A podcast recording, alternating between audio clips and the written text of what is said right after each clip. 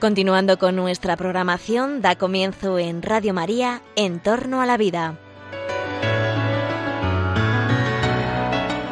Un espacio dirigido por Jesús San Román.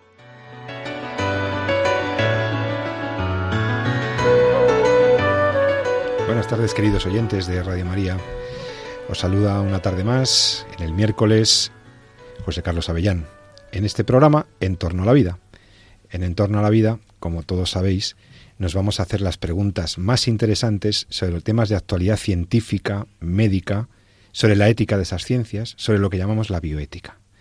Está aquí conmigo el doctor Jesús San Román. Buenas tardes, Jesús. Muy buenos días. Yo tampoco. tú no has comido todavía. Algunos han almorzado ya. Y está nada menos que con nosotros hoy eh, la doctora Elena Postigo, profesora de bioética de la Universidad Francisco de Vitoria aquí en Madrid. Elena, buen día o buena tarde. Buenas tardes. Tú como eres muy romana, seguramente ya has tomado algo. Ya estoy en la tarde. Ya, estás en la tarde. Tú eres muy europea. estar aquí. Tú eres muy europea. Pues muchas gracias. Eh, queridos oyentes, en este programa, en este coloquio que vamos a hacer con, con expertos como los que acabo de presentar, Sabéis que se trata de profundizar en las cuestiones éticas, porque no todo lo que técnicamente se puede hacer se debe hacer, porque ese es el fundamento de la reflexión moral sobre los avances de las ciencias. Y es que tenemos noticias de extraordinaria actualidad que tienen que ver con esto, con la vida humana, con la protección de la vida, con la defensa incluso de la vida por parte de la sociedad civil, y que enseguida os enuncio el sumario de lo que queremos tratar aquí. En primer lugar, vamos a hablar, mm, además con un testigo presencial, con la doctora Elena Postigo, de lo que ha acontecido eh, hace muy pocos días, entre el 25 y el 27 de febrero, en Roma, en el Vaticano, en una, un congreso que tiene la Pontificia Academia por la vida, por la defensa de la vida, este órgano eh, que tiene el Papa para asesorarle en cuestiones de, protección de la vida humana, eh, temas ambientales, familia, etcétera. Y esta, esta academia por, eh, Provita, esta Pontificia Academia, se ha reunido en su 25 aniversario y han tratado un tema extraordinariamente interesante. Han tenido unas jornadas, de las que ahora hablaremos, sobre un tema que se titulaba roboética, de robot, de inteligencia artificial, de humanoides, de eh, cyborgs, eh, y, han estado hablando sobre la ética de esta y la dignidad de estas realidades que son los robots. Están los robots por todas partes en nuestra vida, las aplicaciones tecnológicas son cada vez más interesantes y esto plantea desafíos. Eh, bueno, yo tengo un montón de preguntas que ahora le haremos a la doctora y, y también saber qué preguntas se han planteado allí, porque el tema es interesante. Un robot es como una persona. ¿Los robots los tendremos que tratar como seres humanos? ¿Los robots tendrán responsabilidades morales? Es decir, por lo que hagan se les podrá pedir cuentas. ¿Un robot puede pecar? ¿Un robot puede hacer algo malo? ¿Y se le puede reprochar a él, al dueño, al fabricante, al que metió su inteligencia artificial? Uf, hay un montón de preguntas. Muy interesante lo del robo ética. Y después eh, espero poder también charlar con vosotros sobre otros acontecimientos que vienen, que vienen ahora.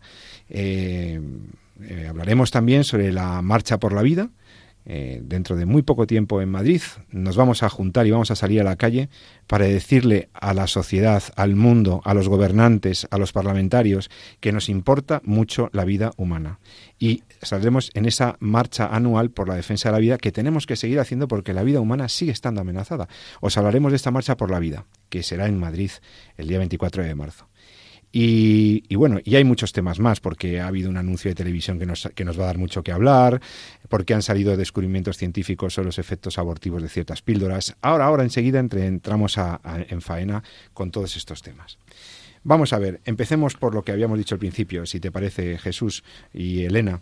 Mm, reunión en Roma de la Pontificia Academia por la Vida, fundada, bueno, San Juan Pablo II, ya cumple 25 años este organismo vaticano que asesora al Papa y a la Iglesia Católica en su conjunto sobre los temas más candentes de la vida humana y la protección de la vida.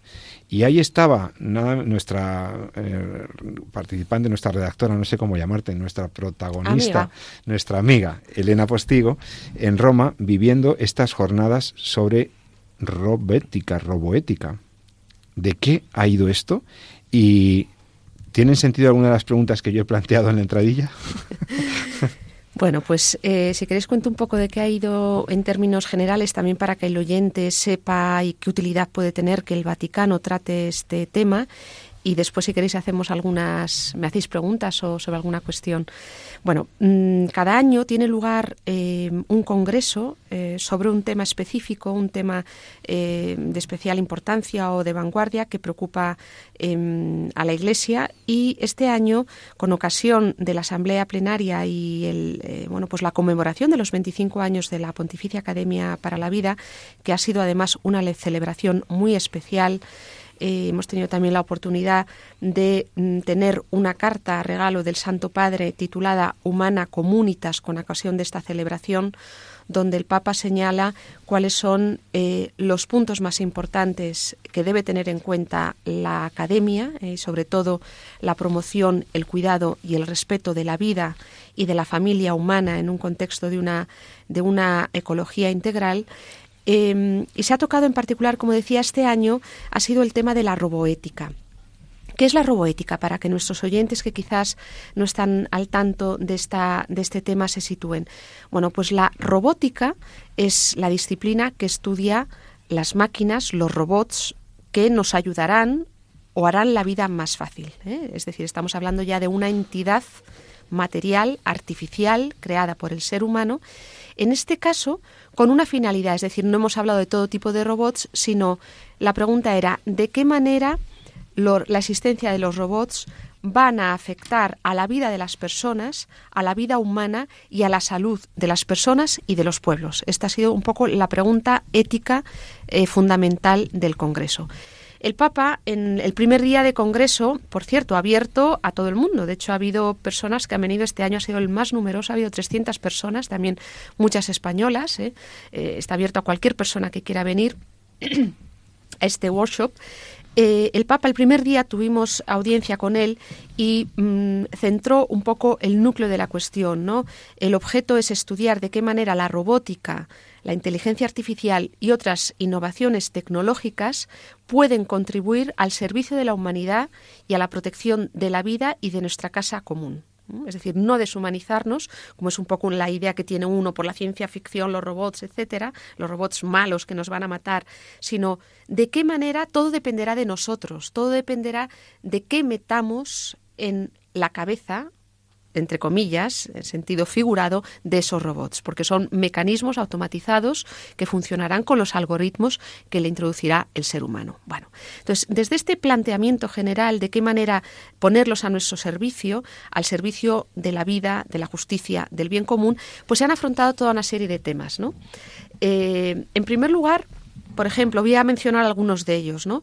Em, los robots como cuidadores de personas mayores tema muy concreto que va a estar cada vez más eh, de moda. En Japón ya existe un porcentaje elevado de, cuidadores robóticos, ¿eh? es decir, entes artificiales que acompañan a las personas ancianas, les ponen música, hablan con ellos, les acompañan, etcétera. Claro, esto plantea un problema, no tanto, eh, desde luego, un robot, allí quedó muy claro, no es una persona, eh, no es un ser humano vivo y por tanto no tiene los derechos de una persona, no tiene la dignidad o el valor intrínseco de una persona, es una máquina pero mm, sí que va a tener una función, una finalidad, ¿no? Y en esto sí que hemos de velar para que realmente no se deshumanice el cuidado de las personas porque no es lo mismo una caricia de una persona eh, o un abrazo o unas palabras de afecto o una mirada afectuosa a que un robot que te pregunte cómo estás y te acaricie o te ponga la música que te guste, claramente.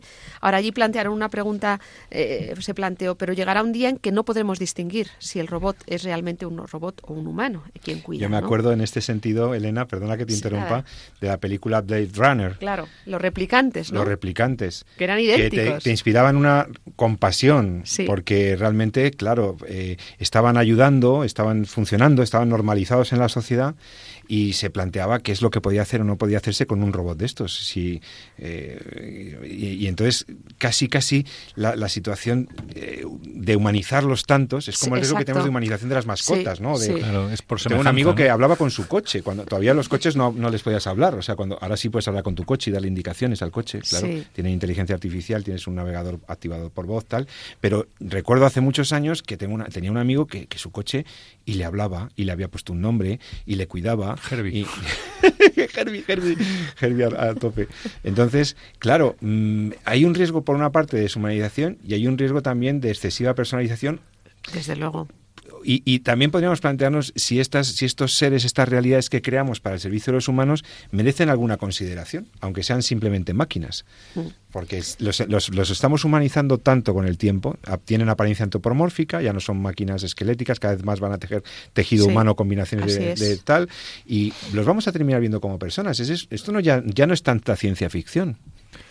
Bueno, yo creo que me parece que si haces un poquito de... Un poquito de ciencia ficción sí hecho. Bueno, pero hay que pensar a 500 años vista, Jesús. No, bueno, ya 50. No en lo que dices, sino en, en, la base, quizá, ¿no? Quiero decir, eh, como bien dices, la compasión que comentabas antes nace precisamente de esa proyección de humanización que hacemos nosotros sobre la máquina que la hacemos en la medida en que la máquina se va pareciendo cada vez más a nosotros y nosotros vamos interpretando o, eh, o creyendo que estamos ante un ser humano cuando no lo estamos. ¿no? decir, hay una cuestión que ha dicho ahora Elena muy a mí me ha, apuntado porque me ha parecido muy bonita, ¿no? Y es que efectivamente ellos, eh, los robots tienen una finalidad, ¿no? Es una función, son medios. son medios para algo, ¿no?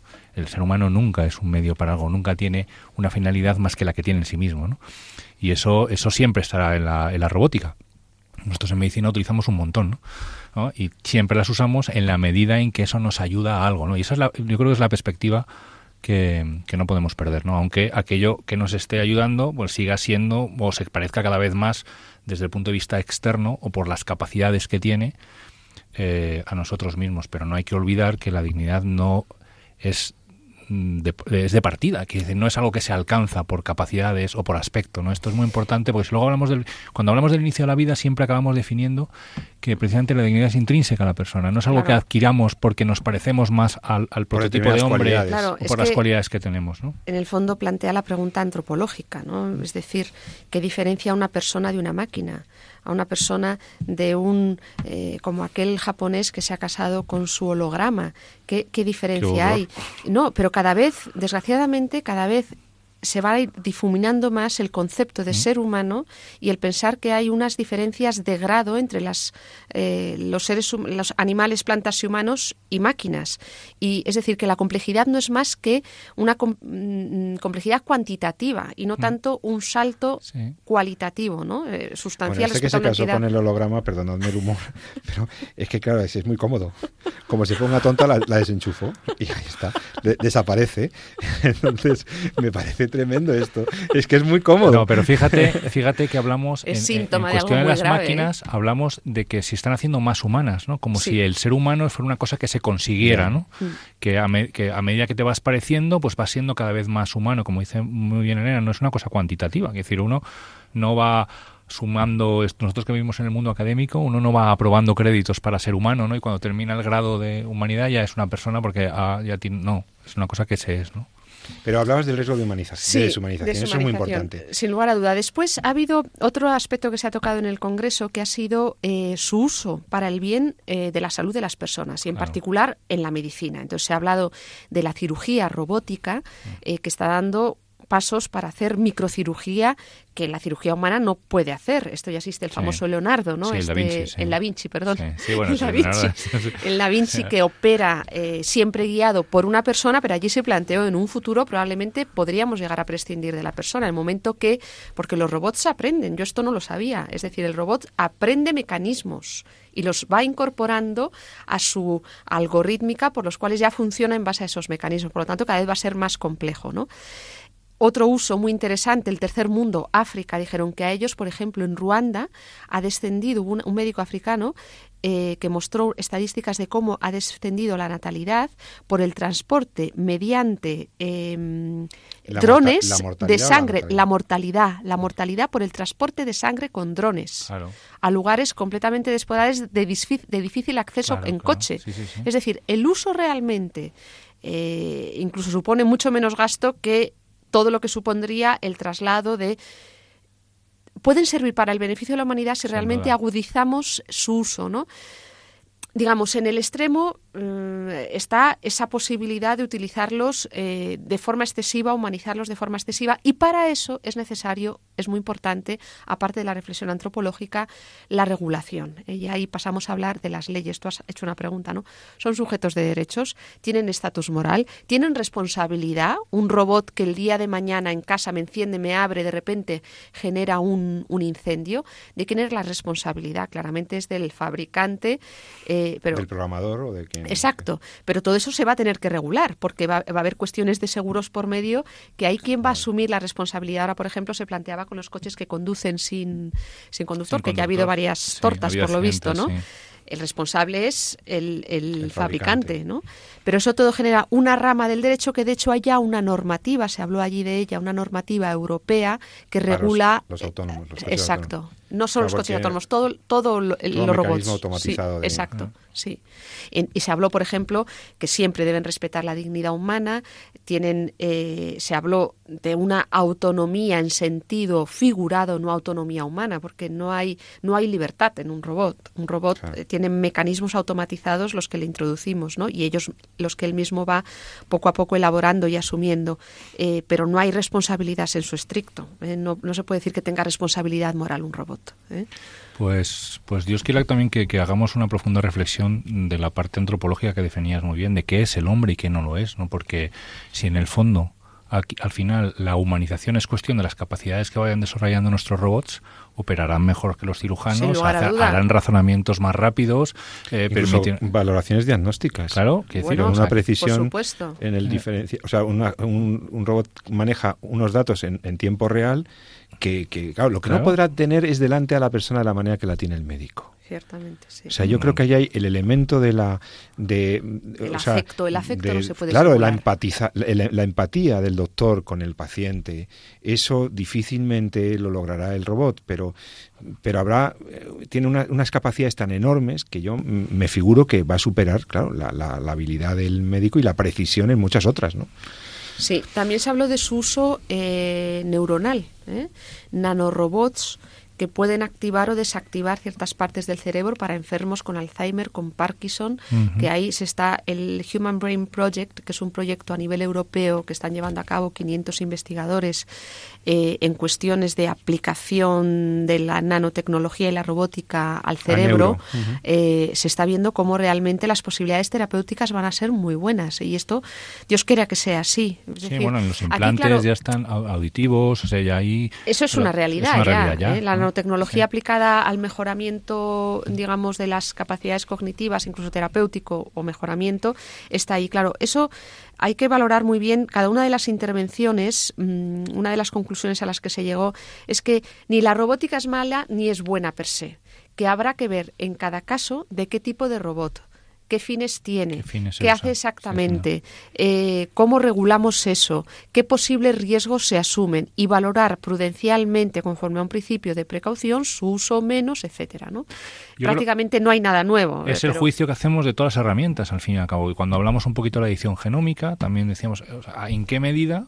Cuando hablamos de algo que directamente en sí mismo no agrede de forma intrínseca a lo que es la realidad de la dignidad de la persona, sino que en, en el fondo es eh, en, qué medida esto agrede en función de para qué lo uso o qué fin le doy, ¿no? Y eso es un poco la clave. Exacto, esa es la clave, yo creo, en toda cuestión de bioética, ¿eh? prácticamente esa reflexión ética en torno a, los riesgos que la acción en sí misma, si corre riesgo la vida, la integridad, eh, y luego la una cosa muy importante, de la cual no se habla, pero que también ahora se está empezando a sacar a la luz con el tema de los trasplantes y que aquí también tiene mucho que ver, y es que eh, en todos los tratamientos médicos que estamos, que se ponen en marcha, siempre, una vez que se instruyen, se instauran como tratamiento eh, la investigación previa, una investigación seria, donde se ha respetado a, la dignidad de la persona que ha participado en esos proyectos de investigación, eh, es una realidad en la cual uno ha testado pues, que el tratamiento que se está poniendo en marcha no corre peligro la persona a la que se está tratando, no se está experimentando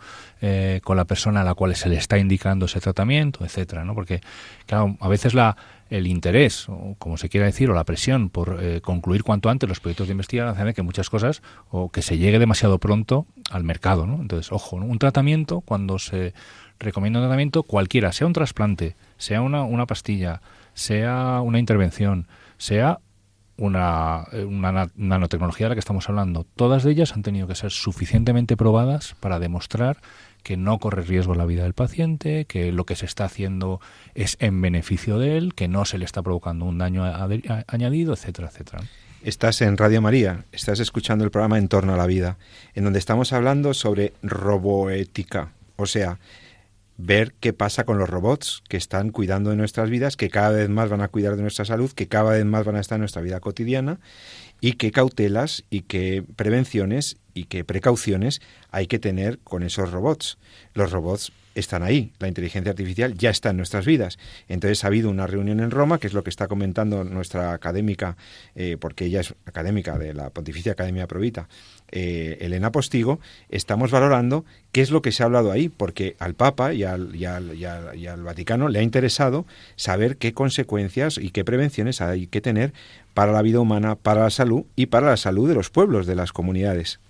¿Alguna cosa más, Elena, que te haya llamado la atención de este congreso, de esta eh, reunión? Bueno, ha habido muchas pequeñas cosas y detalles, pero no quiero aburrir al oyente, solamente un poco como idea de fondo, eh, para no perdernos en, en detalles, sino tener la visión de conjunto.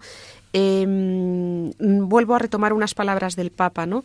Eh, y es que recordar que la Iglesia nunca se ha opuesto al avance de la ciencia, es más, la ha promovido siempre, y eso es verdad. Sí, sí. Eh, muchas veces los grandes descubrimientos se han hecho por universidades, grandes científicos han sido creyentes, contrariamente a cuanto a veces se nos hace creer, ¿no?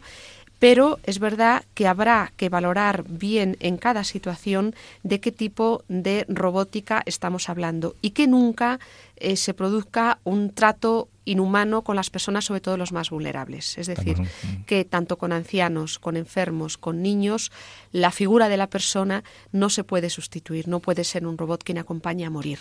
¿Eh? Y esto eh, yo creo que incluso en las culturas como la japonesa, que es de tradición sintoísta, donde les da igual casi que sea un objeto a que sea una persona, eh, no lo podemos olvidar. ¿no? Mm, creo que no hay robot que sustituya a un ser humano. Estamos hablando de dos entidades. Una es una máquina muy compleja, como Alexa, este nuevo robot que te pone música, le dices, ponme música tal y te lo pone. Eso sería un robot, ¿no? Una cosa es eso y otra cosa es una persona. El valor de una persona es inconmensurable y es, ha sido además creada directamente por Dios, cosa que una máquina no.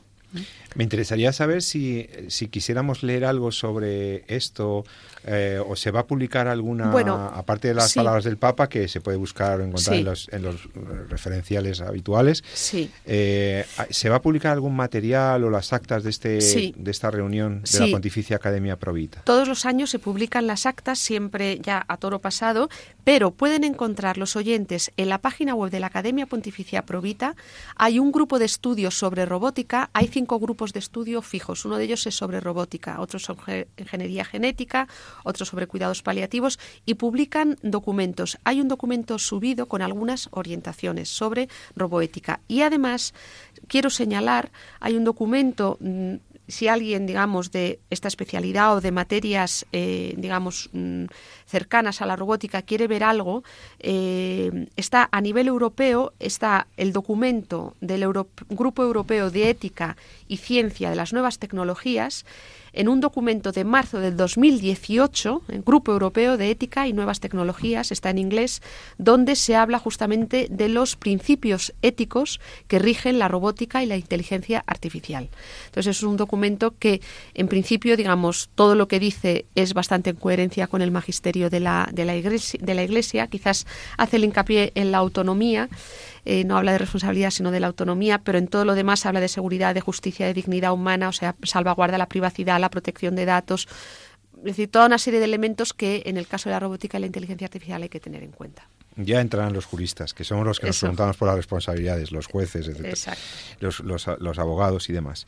Oye, y había una carta, que es carta pastoral o qué carta el documento? el documento, sí, mm, perdona, lo he dicho al principio y ahora mismo lo he recordado, es una carta que se titula Humana Comunitas.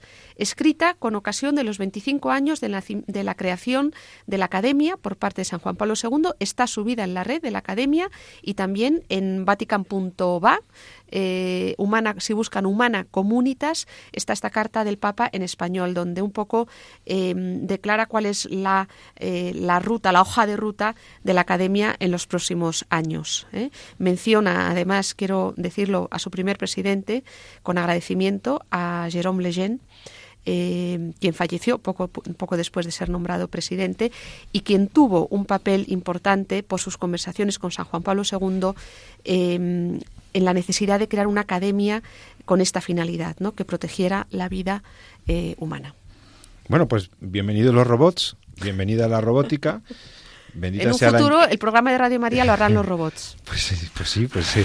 Pues, no hará falta que vengamos aquí. Claro, no. Mientras aquí estamos los voluntarios de Radio María, pero en cualquier momento en el control dejará de estar Jesús San Román y habrá una máquina aquí. Entonces Jesús estará en otras cosas. Bueno, exacto, en los trabajos propios del ser humano. ¿no? donde él es más creativo, porque le tenemos aquí también hablando de bioética y haciendo los controles a la vez, que esto no lo he dicho nunca, pero aquí somos autogestionados, es el doctor Jesús San Román el, que, el que además hace posible este programa técnicamente. Es un máquina, no cabe duda. Es un máquina. es un robot, sí. Ex máquina. Muy bien. Oye, em, tenemos un montón de temas. Es que, mirad, antes de hacer una pausa, quiero que la gente se eh, esté avisada. Es que vamos a salir a la calle. Vamos a salir a la calle el 24 de marzo en Madrid. ¿Por qué una marcha por la vida? ¿Por qué todas las organizaciones de familias, organizaciones católicas, las organizaciones pro vida, por qué están tanta gente apoyando esta marcha por la vida del 24 de marzo? Pues porque seguramente hace falta, ¿no creéis, amigos? Sin duda, yo creo que ahora además estamos en un momento clave. ¿no? Quiero decir, tenemos eh, la eutanasia a la vuelta de la esquina eh, y es necesario eh, mover a nuestros políticos. Y es que yo creo que aquí está la clave. Durante mucho tiempo hemos vivido prácticamente, nos hemos dejado llevar ¿no? como sociedad civil. Esto ya es una, un poco una reflexión un poquito más personal. ¿no? Y bueno, eran momentos en los que más o menos te sentías más que bien identificado y tú te dejabas llevar un poquito por los que te gobernaban. Y no, hoy hay que hacerles ver a, a, los que nos gobiernan qué es lo que los valores que se defienden. ¿no? Y uno de ellos es el valor eh, de la vida humana. ¿no? Y ahí está claro, esto es una cuestión que hay que defender a todos, ¿no? a todos los, los, los que están ahí dirigiendo y gobernando, ¿no? y que estamos ahí en la calle defendiendo la vida humana. Fíjate que eh, los, el eslogan que se utilizó el año pasado es fue precioso, es decir, toda vida importa, incluso mm. estuvimos hablando, ¿no? toda vida importa significa desde el importa la que está en el interior de su, en, el dentro de su madre, que todavía está siendo gestada, que todavía tiene que desarrollarse para poder tener una, vida un poquito más autónoma fuera en el exterior. Está la del enfermo mayor que ya tiene alguna eh, dificultad y que, y que necesita que, estén ahí, ahí, también ayudándole y cuidando, pero todas, todas, en cualquier situación, en cualquier condición, importan eh, porque importa lo que de verdad es el ser humano. Así es, y ahora más que nunca, ¿no? Frente a, unas elecciones que tenemos, varias elecciones que tenemos en breve, eh, no quiero tirar para ningún partido, claramente. Lo que quiero decir es que el, quien defiende la vida y la familia es muy importante a tener en cuenta, que nos leamos los programas políticos, porque este es un punto muy importante. Salir a la calle y votar realmente responsablemente y con conciencia de que a quien votamos respaldará eh, nuestra defensa de la vida es importante para que tomen conciencia los políticos de que la sociedad civil no este tema no le es indiferente. Exacto. Y que no es, el debate no está cerrado y que nuestra presencia en la calle puede condicionar políticas del futuro, programas y políticas, y que los y que los candidatos tengan en cuenta que hay en la calle una voz que dice, "Oiga, que la vida humana es un valor básico fundamental del ordenamiento jurídico, que la vida humana no es disponible, que la vida más vulnerable hay que protegerla y esto es muy importante que se tome conciencia. Así que yo quería desde aquí, pues eh, el próximo día volveremos a recordarlo a los oyentes porque en, vísperas de la marcha pues tendremos programas, si Dios quiere, otra vez y, hablaremos con algún responsable de la organización de este evento, pero ya lo, digo para que lo pongáis en la agenda porque es de esas veces que dices, mira, me da pereza salir a la calle a hacer una manifestación porque ya salimos tanto a la calle para tantas cosas. Bueno, mire, ahora este es un tema fundamental por el que hay que salir. O sea, mm. eh, hay que salir. O sea, te, da pereza porque piensas que no va a servir. Sí va a servir, sí va a servir. Luego salen esas masas de personas en la calle y el político dice, uy, cuidado, que aquí tengo yo votos que, me los estoy jugando. Entonces, hay que salir. Y fijaos, em, ahora en la segunda parte del programa vamos a hablar de cosas también de extrema actualidad y que tienen que ver con la vida humana. ha habido, ha habido un anuncio de televisión que a mí mm. nos ha llamado mucho la atención. Un anuncio de televisión sobre cierta píldora posco y tal, píldora del día después. Vamos a hablar de si eso puede provocar un aborto o no. Vamos a hablar realmente de cómo se presenta esta sustancia para que lo tomen las mujeres con un grave desconocimiento muchas veces de lo que están tomando y de las consecuencias, las consecuencias que puede tener para ellas. Vamos a hablar de ese anuncio que verdaderamente a lo mejor lo has visto. Uf, uf, la píldora del día después vuelve. Y vamos a hablar de eso para decir que esa no es la solución para tener una planificación familiar responsable y esa no puede ser la solución ante un posible embarazo. No puede ser. Vamos a hablar de eso y vamos a desgranar no solo cómo es el fármaco, por llamarlo de alguna manera, sino también mm, cuáles serían las dimensiones éticas del uso de este medicamento que demasiada gente piensa que no pasa nada. Pues sí, puede pasar cosas. Y por eso te vamos a poner una canción Vamos a ver si La Marcha por la Vida tiene una canción tan buena como la de, la de hace dos años, que te vamos a poner ahora. En un par de minutitos volvemos aquí, en Entorno a la Vida. Hasta ahora mismo. Quiero agradecerte esta bonita historia con la gente que me quiere. Cuando te conocí por primera vez, me pusiste en brazos de la que más me iba a querer. Desde ese día tú me diste la oportunidad de aprovecharte bien. Te tengo que pedir perdón por autoconvencerme de que solo eras tiempo y no un privilegio. Permitas que mi insensatez deje de abrazar este regalo puesto entre las manos y que nunca he valorado y que viva la vida y sus infinitos sueños por cumplir. Que viva la vida y el latido del que no llegó a nacer. Que viva la vida, no conseguirán que paremos de bailar. Que la vida y la suerte que tenga. Ya estamos de vuelta aquí en Radio María en Entorno a la Vida. Está aquí en los estudios de Radio María en Madrid, en este programa de Entorno a la Vida, el doctor Jesús San Román y la doctora Elena Postigo, expertos en bioética. Él, médico. Ella, bioeticista, filósofa, humanista y todos aquí intentando hablar de la vida. Os anunciaba que íbamos a hablar de un tema de extrema actualidad. Pues sí, me importa mucho esto de los anuncios de televisión que han salido hablando de cierta píldora del día después, un anticonceptivo de emergencia, como lo llaman ahora, para aquellas situaciones en las que una pareja ha tenido unas relaciones sexuales y entonces hay posible riesgo de embarazo. Lo ven como un riesgo que hay que eliminar como sea y entonces sale a la palestra una variante del acetato de ulipristal, que ahora explicará el doctor San Román qué es esto, que, nos ha llamado la atención por la presentación incluso pública de este, de este medicamento. No, medicamento no, porque no cura nada de estas sustancias, de este compuesto que nos venden. Y eh, quería hablarlo porque, bueno, pues hace algunos meses hemos, hemos hablado de este tema, de la anticoncepción de emergencia. Y en este programa de Radio María nos importa que tú sepas la verdad sobre muchas cosas, que tengas criterio, que puedas compartir con nosotros también tus observaciones en el correo electrónico, porque estamos hablando de vidas humanas que hay en juego de la salud de las mujeres que toman estos, estos, estos fármacos y de las consecuencias que puede tener para la vida inocente. Doctor Apostigo, Jesús San Román, doctor San Román, haga usted una explicación de qué es esto que ha salido, este, este nuevo compuesto que está en las farmacias. No, no es un nuevo, bueno, realmente es, más de lo mismo. Más de lo mismo. Pero bueno, en el fondo, desde el punto de vista ético, sí, desde el punto de vista... Eh, a ver, es, es, es complicado. Voy a tratar de hacer un esfuerzo de ordenar ideas, ¿no?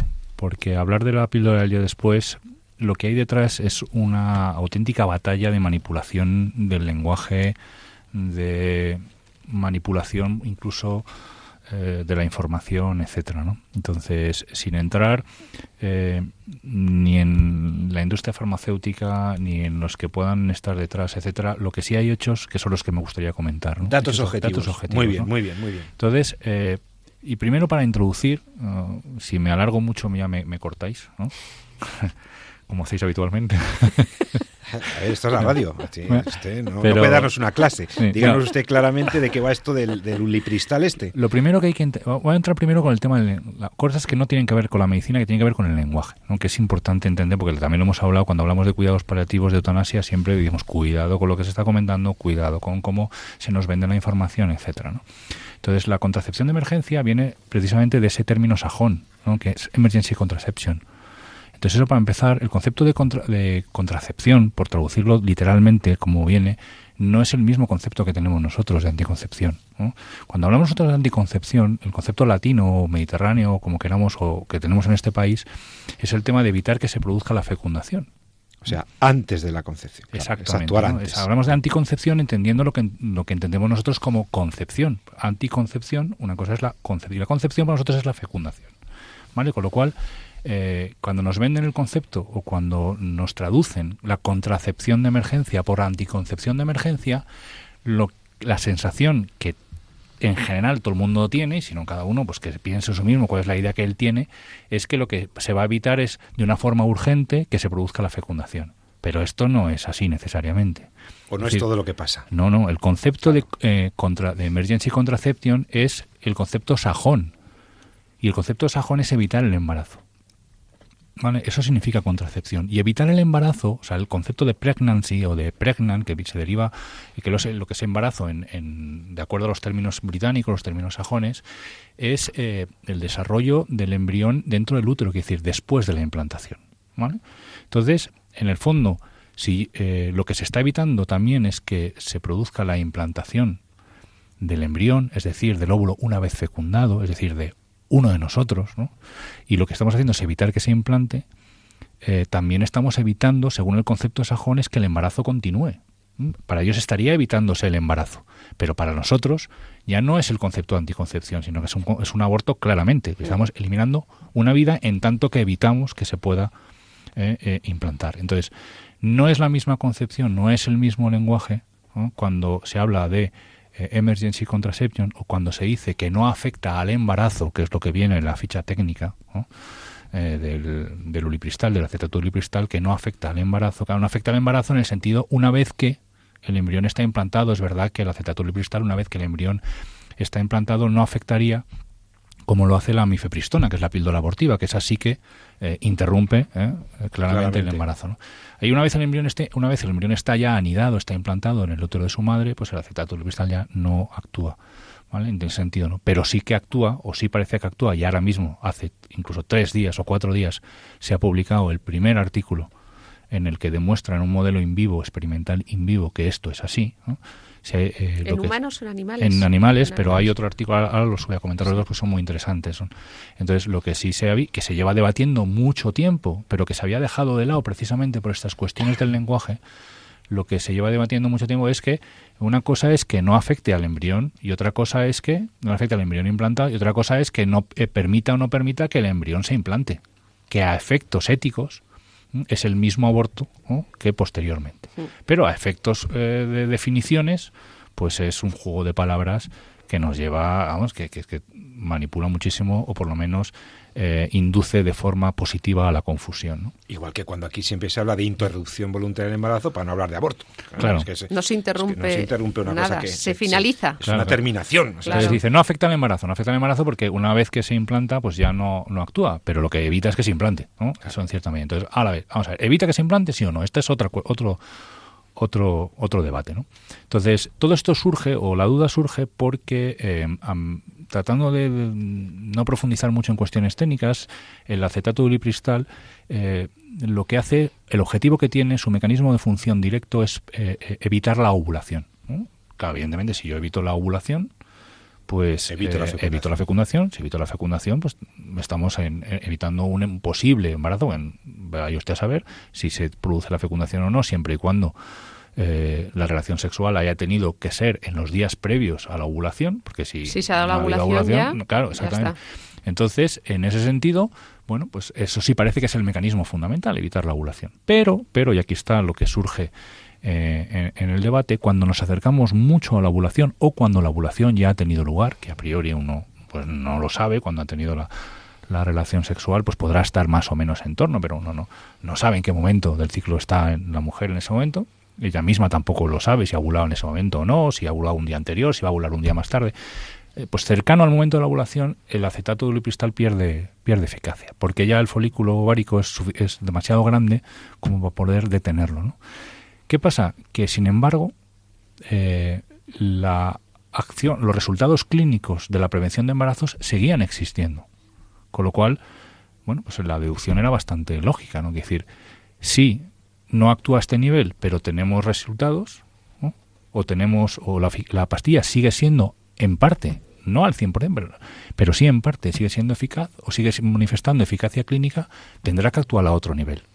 Y efectivamente, si no se ha evitado la ovulación, pero no se produce el embarazo, la única posibilidad es eh, una de dos, o afecta directamente sobre el espermatozoide evitando que llegue al óvulo, o directamente lo que hace es alterar en cierta medida el embrión para que no se pueda implantar, bien en el transporte en las trompas o bien en el momento en el que llega el endometrio. Y a partir de ahí se pusieron en marcha un montón de estudios que buscaban precisamente cuál era saber qué había pasado, más allá de la acción anovulatoria, qué ha pasado. Porque es, es, muy importante desde el punto de vista ético discriminar si estamos ante una pastilla o ante una medicación que exclusivamente es anovulatoria frente a una pastilla que tiene un efecto evitando la implantación. Entonces estamos hablando de una pastilla abortiva, por mucho que querramos jugar con el concepto de embarazo sí, embarazo no, ¿no? Pero desde luego estamos eliminando una vida nueva, uno de nosotros que está ahí en sus primeros momentos de su existencia y que estamos evitando que se desarrollen. Bueno, pues como digo, se pusieron en marcha muchos estudios, pero claro, la, es enormemente difícil llegar a hacer estudios eh, que se parezcan o que se asemejen a condiciones reales, ¿no? precisamente por cuestiones éticas. ¿no? Claro. no, puedo provocar a ver si tal. Eh, desde el punto de vista ético es complicado. ¿no? Entonces empezaron a buscar modelos animales, inicialmente modelos in vitro. Es decir, desde el punto de vista de investigación, hablamos de in vitro cuando tratamos de crear condiciones similares a las que son reales, pero en laboratorio, in vitro, el vitro viene del cristal, como si fueran pues en una probeta o en una placa, de experimentación y hablamos de in vivo cuando estamos ya en modelos eh, vivos, ¿no? Pueden ser modelos in vivo animales o humanos, ¿no? Pues hacerlo en modelos humanos, eh, un ensayo controlado es, complicado. Desde el punto de vista ético, sobre todo si va muy contra otra cosa que hagas, que observes a ver qué ha pasado en la realidad y compares, ¿no? Si observes sin intervenir, pero intervenir en este sentido, eh, éticamente es, no es viable. Entonces, los modelos in vitro sí parecían describir que efectivamente el acetato ulipristal afecta en cierta medida al endometrio. Sí que afecta. Eh, para los oyentes, el endometrio, es, la pared la cuna, la cuna donde, se recibe el embrioncito en el útero. ¿Vale? Entonces, claro, todo esto venía a avalar que efectivamente la píldora del día después tenía un efecto o añadía a su efecto fundamental añadía un efecto eh, que posible que pudiera tener con eh, la interacción del embrión con el útero, evitando, evitando la implantación. Y al evitar la implantación, está induciendo el aborto. Estamos ante un aborto. Simplemente, ese simple hecho, eh, claro, tú no sabes en qué momento de tu situación estás, ¿no? Es decir, igual te tomas la pastilla y no te sirve nada porque ni has ovulado ni vas a ovular hasta dentro de 10 días, o igual ovulaste hace 15 o hace 10, ¿no? Y por tanto la pastilla no sirve de nada pero puede ser que estés antes, antes de la ovulación, en cuyo caso la pastilla puede actuar evitando la ovulación, o puede ser que ya hayas ovulado, en cuyo caso la pastilla puede tener ese efecto abortivo. Es decir, es una posibilidad real. ¿no? Y este fue el motivo que comentamos también aquí en algunos programas por el cual es uno de los farmacéuticos de este país, que además motivó una sentencia del Tribunal Constitucional, se declaró objetor de conciencia. El Tribunal Superior de Justicia de Andalucía. Sí, se declaró objetor de conciencia para suministrar esta pastilla ¿eh? o para tenerla incluso en el stock de su farmacia. Fue sancionado por la Junta de Andalucía y recurrió y llegó al Tribunal Constitucional ganando precisamente esa, esa sentencia en el que se reconocía su derecho a la objeción de conciencia, en tanto que la píldora después podía tener ese efecto que fuera abortivo. Pero el debate surge, seguía ahí, porque los modelos eran in vitro, había otros, otros ensayos, eh, ensayos basados en la observación de embarazos de la gente que lo había tomado que no parecían concluyentes, concluyentes etcétera, ¿no? Y entonces, claro, lo que comentábamos un poco antes, ya a razón de todo esto, que curiosamente coincide precisamente con, con estos anuncios, etcétera, es que hace apenas tres días o cuatro días, es decir, eh, en concreto el, el, 2 de marzo, se publica en una revista de altísimo impacto, ¿no? que es el, el Molecular Human eh, eh, Human Reproduction, que es una, la revista, una de las revistas de la Sociedad Europea de, de reproducción, y, embriología, ¿no? Una, revistas que tiene un factor de impacto muy alto y que está, pues, creo que pues entre las 10 primeras de 80, ¿no? una revista de muy leída, muy citada y donde se publican de impacto. Bueno, pues aquí se publica precisamente un estudio eh, de un grupo incluso había publicado ya algunos trabajos diciendo que el acetato lipristal no afectaba al embrión una vez que el embrión eh, no evitaba la fecundación y que no afectaba al, eh, al desarrollo del embrión, etcétera, en modelos in vitro, pues estos continuando esa línea de investigación, lo que hacen es poner en marcha un modelo en ratones, un modelo in vivo, para ver eh, si el acetato lipristal afecta de forma directa y clara o, o, no lo hace a la capacidad del el útero de poder recibir, anidar a ese embrión que llega una vez fecundado. Y el resultado es, eh, no deja lugar a dudas, ¿no? ellos lo hablan de, incluso de dramático. ¿no? Es decir, lo que hacen es comparar eh, ratones a los cuales se les ha dado nada, placebo, lo que llaman un vehículo, algo que no pues que, no, tenga efecto directo, comparados con aquellos que reciben una dosis de, de ulipristal que ellos consideran semejante a la que reciben la, mujer en, en, condiciones, son ratones, pues otro, otras tienen otro metabolismo, pero unas, eh, lo que llaman, podríamos rezar una dosis equivalente, ¿no? y el resultado es que ovulan de la misma forma y que además existe un efecto clarísimo que evita la implantación en el sentido que se producen muchísimos menores, muchísimos menos embarazos una vez que han sido eh, ovulados y además con los cuerpos lúteos, es decir, con eh, con los, los, todos los signos de haberse producido la fecundación posterior. Y, por, y en aquellos que toman ulipristal, sin embargo, el número de embarazos es significativamente menor, lo cual la única opción que hay para la interpretación es que si se ha ovulado de la misma forma, el embarazo es de la misma, la concepción es de la misma forma y sin embargo unos tienen menos eh, menos partos, por así decirlo, menos embriones que, otros, pues está claro que se ha producido un efecto postfertilización. Y ellos lo definen así, eh, sin ningún lugar a dudas, eh, así lo ponen, así lo publican, y lo que viene es a confirmar, bueno, pues algo que hasta ahora se debatía, pero ya una, por lo menos ya, ya, se confirma claramente, ¿no? decir, no hay más lugar al debate.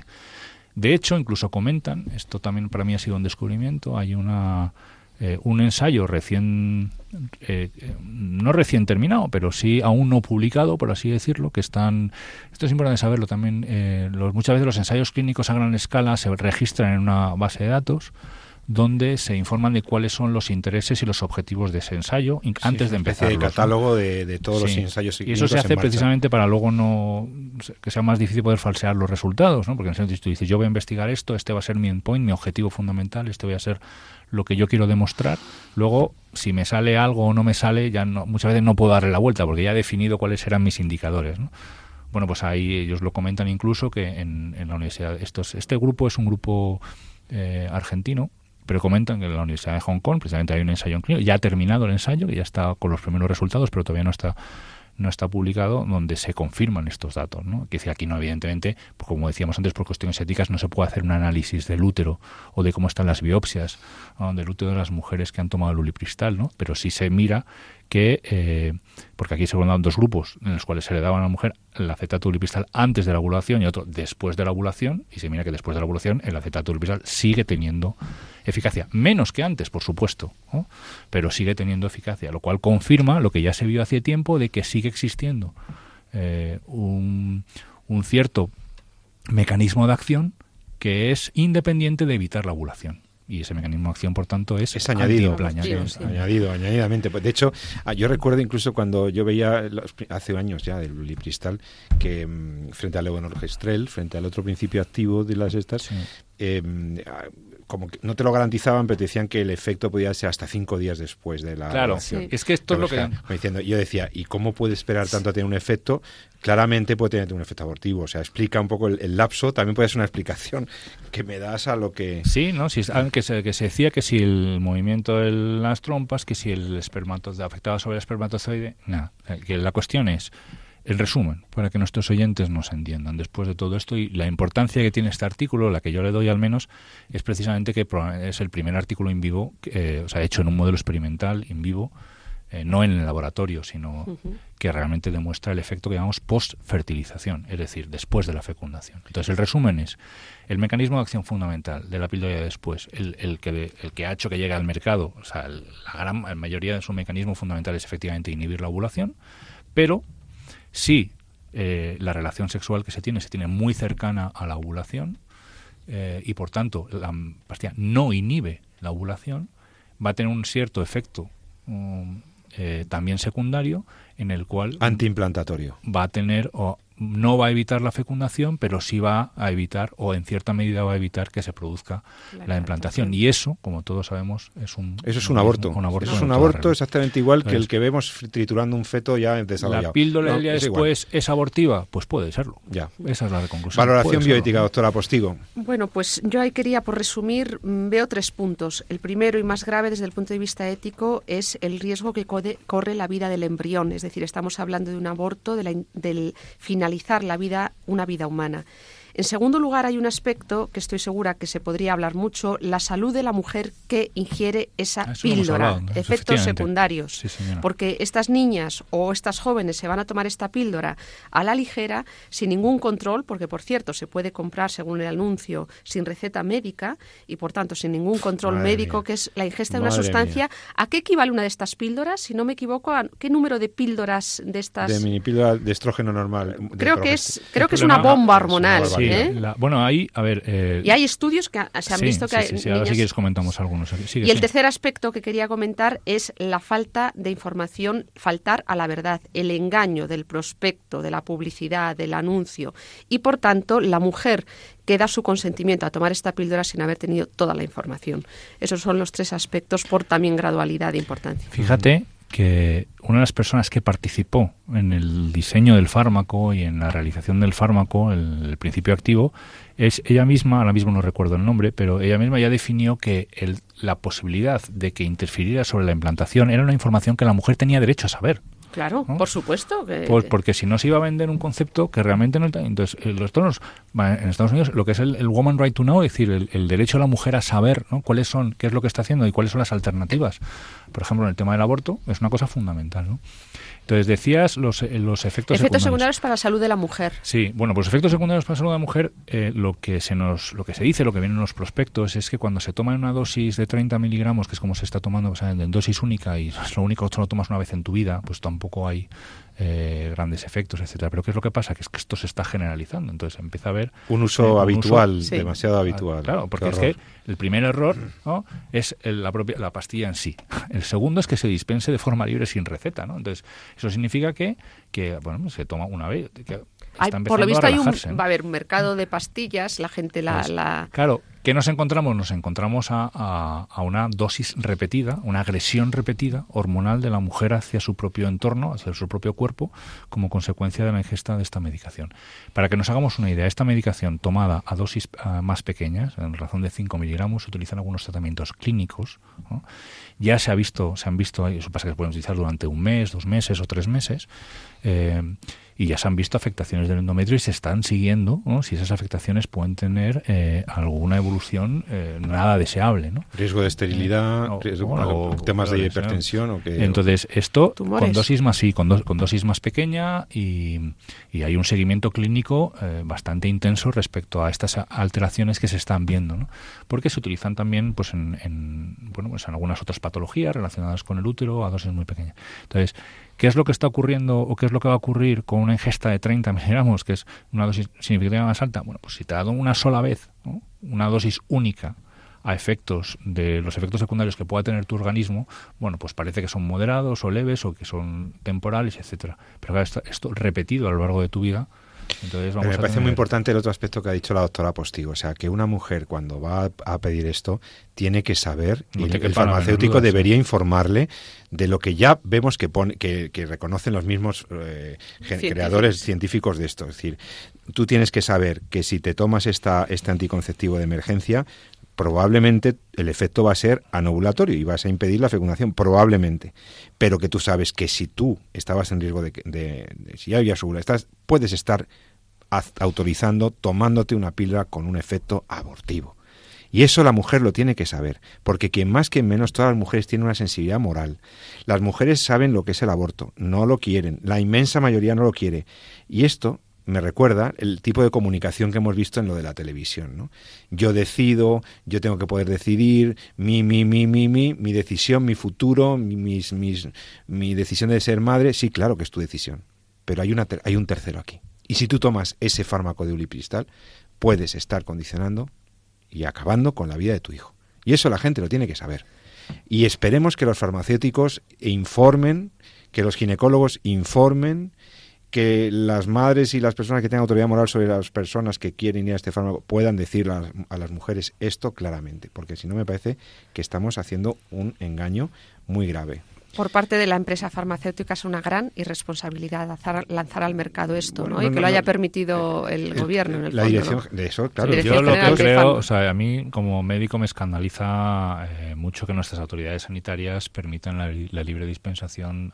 o sea, me escandaliza el hecho en sí, ¿no? Como pues, precisamente por lo que tiene de agresión Aparte ya del hecho moral. Pero ya desde el punto de vista meramente técnico o meramente de gestión, que nuestras autoridades sanitarias permitan la libre dispensación, es que yo no lo he visto en ningún fármaco. o sea, es que la ficha técnica de este proyecto tiene 52 páginas. ¿eh?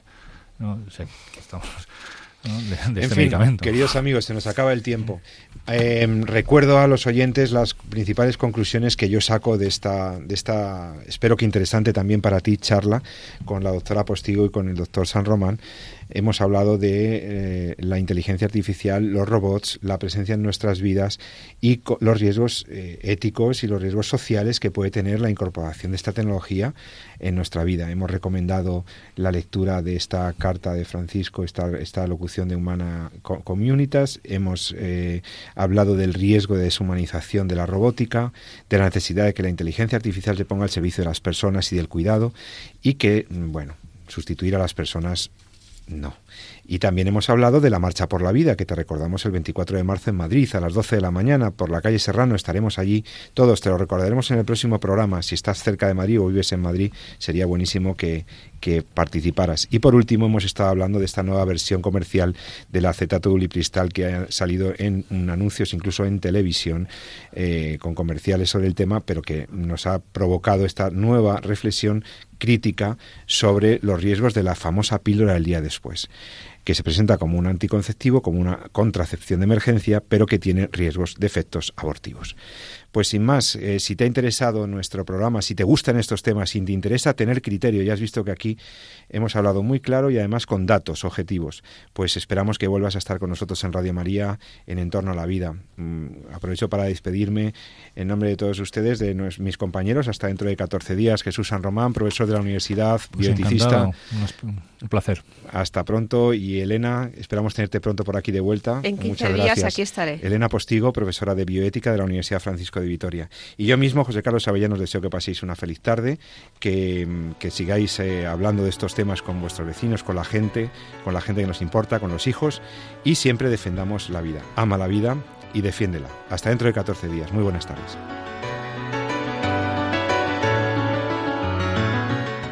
Finaliza así en Radio María, En torno a la vida. Un programa dirigido por Jesús San Román.